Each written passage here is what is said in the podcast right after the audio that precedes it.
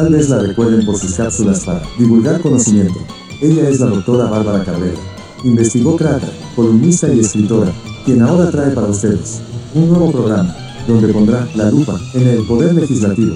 Con ustedes, presentamos Los Curuleros. Arránquese, doctora, la escuchamos con atención.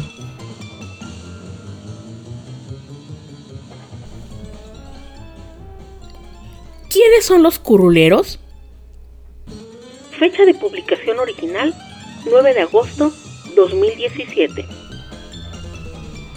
Lo que sabéis, lo que no sabéis, lo que se dice, lo que no se dice, lo que es claro, lo oscuro, lo contradictorio.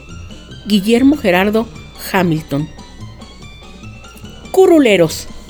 Dícese de aquellos personajes cuya tonalidad y presencia en cualquiera de las cámaras, sea la de senadores, la de diputados o en algún congreso local, varía.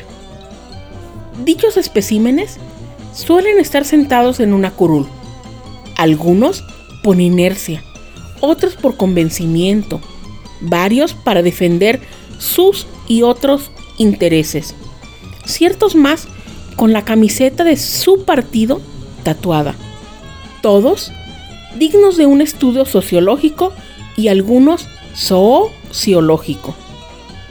Trasciende que corresponde a los aludidos personajes dotar de leyes adecuadas y acordes a esta época y circunstancias, escuchando en todo momento la voz de la ciudadanía. No obstante, no siempre es así. Por ello, he denominado a este sector curuleros, con todo y sus implicaciones. En la práctica legislativa a la mexicana, algunos curuleros dicen meterse de lleno, trabajar de forma permanente para sacar alguna reforma o expedir leyes completas en tiempo récord, que en ocasiones aprueban entrada a la madrugada, situación que se extiende a América Latina y algunas otras latitudes. Curuleros que atienden los pendientes legislativos al cuarto para la hora, dando a entender, salen porque salen. Curuleros que se disputan la paternidad de las leyes mediáticas y se esconden de aquellas necesarias. Curuleros gastalones, algunos opacos, otros mostrones. Curuleros lisonjeros. Curuleros que dicen luchar contra la corrupción y se niegan a ser evaluados. Hay de aquellos que osen tocarlos con el pétalo de una crítica. Curuleros que se venden el mejor postor. Curuleros erigidos en diputados del presidente o del gobernador en turno, lejanos, muy lejanos a la ciudadanía. Curuleros escudados en la mercadotecnia para presentarse con cara y mañas limpias. Curuleros cuyo máximo logro es develar placas, lanzar exhortos y sumar y sumar y sumar y sumar iniciativas a las que no siempre dan seguimiento. Curuleros de ayer y hoy que viven, comen y sueñan con no quedar fuera del presupuesto.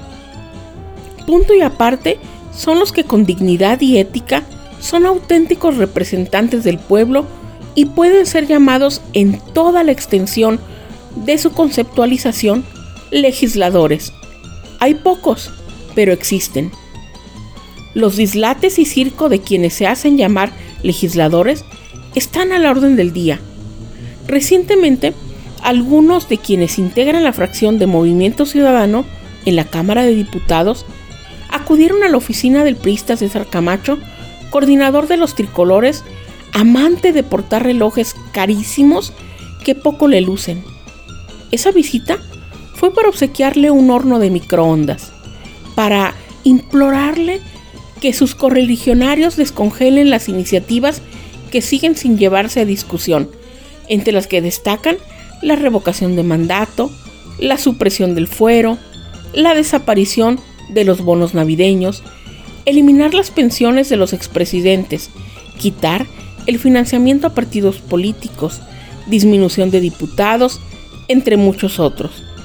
Es evidente, a partir de ser testigo de hechos como ese, que la contienda electoral está presente y muy cerca al ocaso de la legislatura.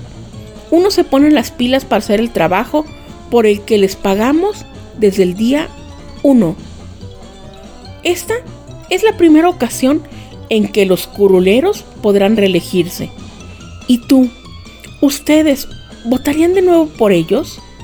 Dejo esta pregunta para la provocación y así llenarnos de acciones, decisiones y determinación para llevar a las curules a quienes sí nos representen. Ahora les voy a hablar de otra especie de curuleros, la oposición curulera.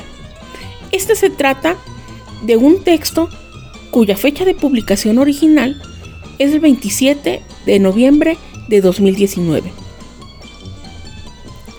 Tener personajes como esos enquistados en el poder, me refiero a la oposición curulera, produce dolor de patria. Como les comentaba, curuleros es un término que acuñé hace algún tiempo, el cual vale la pena recordar en estos tiempos de cambio.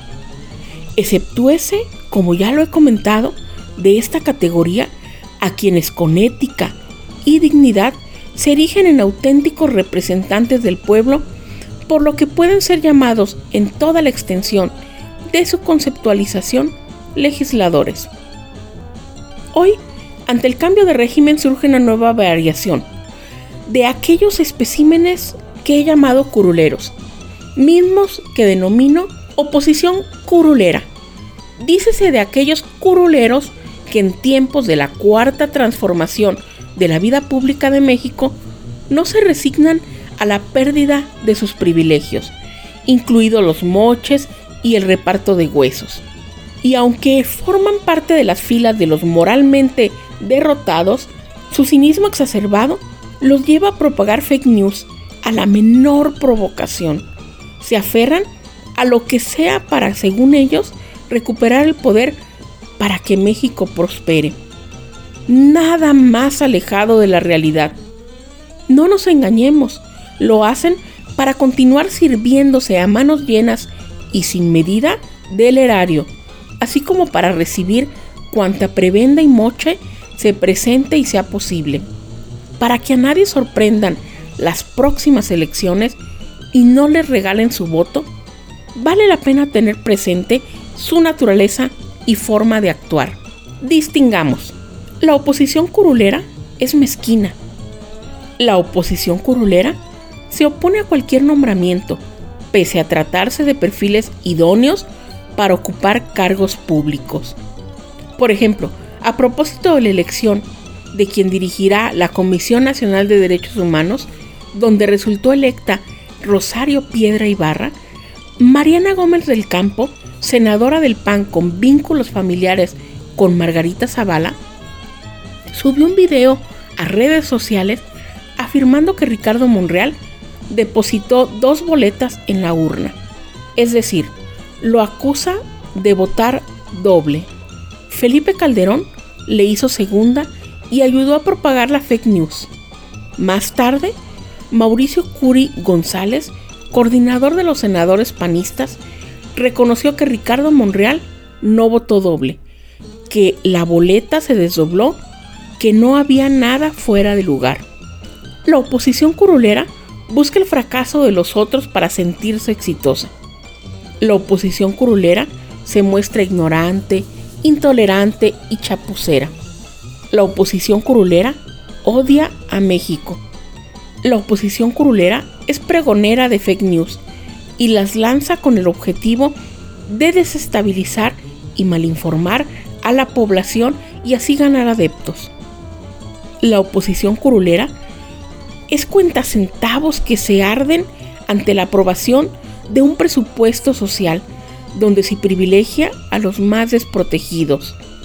En relación a ello, el coordinador de Morena, Mario Delgado, y diputados de su bancada acusaron al PAN de no asistir a la sede alterna en la que se discutiría el presupuesto 2020, porque no habrá moches y los panistas lo cumplieron, no asistieron a la sesión. Eso muestra cuánto le importan a sus representados, es decir, nada. El presupuesto se aprobó y tal como lo expresó el diputado federal Mario Delgado, con el presupuesto 2020, la política social se ejercerá directamente con los beneficiarios. El presupuesto ha dejado de ser un botín político y ahora ser un instrumento para financiar el desarrollo. Entonces, la oposición curulera sueña, vive y se recrea con los moches, por lo que al quitárselos, braman, sin moche no hay paraíso. La oposición curulera es impresentable e indefendible. La oposición curulera está alejada de la ciudadanía y es muy cercana a los sectores de ampones que, como ellos, anhelan destruir los avances que estamos atestiguando para rescatar al país de las garras neoliberales. La oposición curulera es férrea defensora de la corrupción. Para muestra, baste ver sus acciones, sus berrinches, sus agresividades, su falta de argumentos sólidos, así como sus votaciones en el Pleno. La oposición curulera fue la creadora de la oposición choricera. Recuérdese cómo el senador panista Julián Rementería difundió los procesos de licitación del programa anual de adquisiciones. Señaló que el gobierno de Andrés Manuel López Obrador gastó 335 mil pesos en la compra de longaniza.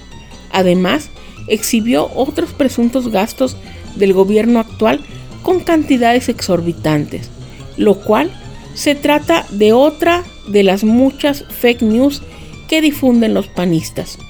En este caso, lo mostrado no son facturas sino procesos de licitación de la anterior administración, la del priista Enrique Peña Nieto. Esa oposición curulera son hijos de las canonjías. En suma, la oposición curulera está moralmente derrotada. La oposición curulera está plenamente identificada como PRIAN, acompañada de sus satélites amarillos y naranjas. Esa oposición curulera parece no extinguirse, simplemente transformarse. No se lo permitamos, ya basta. El 2021 es la oportunidad perfecta para terminar de extinguir a los dinosaurios neoliberales que aún rondan por ahí dando coletazos y robando a placer, además de ser la ocasión para decir adiós a esa grotesca y pendenciera oposición curulera. Así como también el 2024 va a ser ocasión para poder llevar a cabo la transformación que ahorita está en marcha. Mientras tanto, no los perdamos de vista y hagamos saber a otros sus tropelías para no olvidar y actuar en consecuencia. Para profundizar en estas temáticas, hagan suyo el libro Los Curuleros. Estudios y observación del Poder Legislativo, un libro de la autoría de la doctora Bárbara Cabrera, con el sello editorial Paideya MX. Pedidos e informes en paideyamx.gmail.com o a través de la cuenta de Twitter arroba paideyamx. Los invitamos a intercambiar puntos de vista acerca de estos temas con su autora, a quien, entre letras, con su café y a un tweet de distancia, la encuentran como arroba guion bajo Bárbara Cabrera. Hasta la próxima.